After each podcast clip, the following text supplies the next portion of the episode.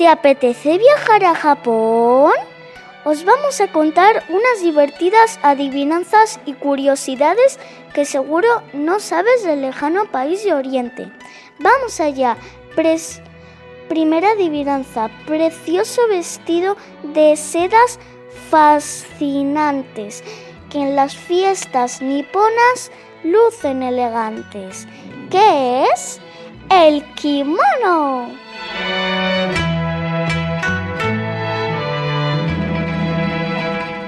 El kimono es un vestido tradicional de Japón. Suele ser de seda y largo hasta los pies. Sin embargo, hoy en día las japonesas prefieren vestirse como nosotros y reservan el kimono para las fiestas.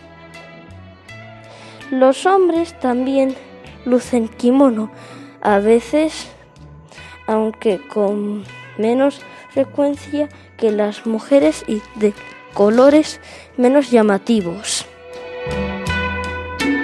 Segunda adivinanza. Por respeto me, me rinden o en el mástil me atan. Si blanca soy de paz, si soy negra pirata. ¿Qué es? La bandera. La bandera nacional de Japón es un rectángulo de color blanco con un gran disco rojo en el centro.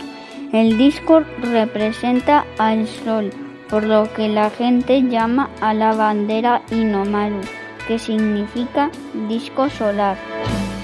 Tercera adivinanza. Empieza a alargar el día y la sangre se nos altera. Decimos adiós al invierno y bienvenida. ¿Qué es? La primavera. Los japoneses consideran la flor del cerezo como un símbolo de la belleza. Por eso cuando empieza la primavera se celebra en Japón la fiesta de los cerezos, de los cerezos en flor, llamada Hanami. Esta flor solo dura unos días y la gente sale a los parques a comer y a disfrutar de la belleza que ofrece la naturaleza. Adivinanza número 4. Veloz y escurridizo. Muy difícil de atrapar. Y aunque en la mesa estoy, rico prefiero seguir en el mar. ¿Qué es? El pez. En Japón trabajan mucho la agricultura y la pesca, incluso comen pescado crudo. El pescado o sashimi es uno de los platos más conocidos de Japón y para ellos es un manjar hasta el punto de que si a ti no te gusta no podrán entenderlo y pensarán que eres muy raro. Quinta adivinanza. Por las llaves que yo gasto no encontrarás un cerrojo. Y me encantan los cinturones del blanco al negro pasando por el rojo. ¿Qué es? El karate.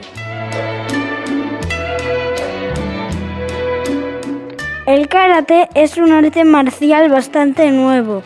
Se empezó a practicar en Japón a principios del siglo XX. Karate significaba el camino de la mano vacía, ya que es una lucha sin armas. Hasta aquí nuestro primer programa de radio. Esperamos que os haya gustado tanto como a nosotros. Os esperamos en el siguiente programa con nuevas y divertidas y divertidas curiosidades del mundo.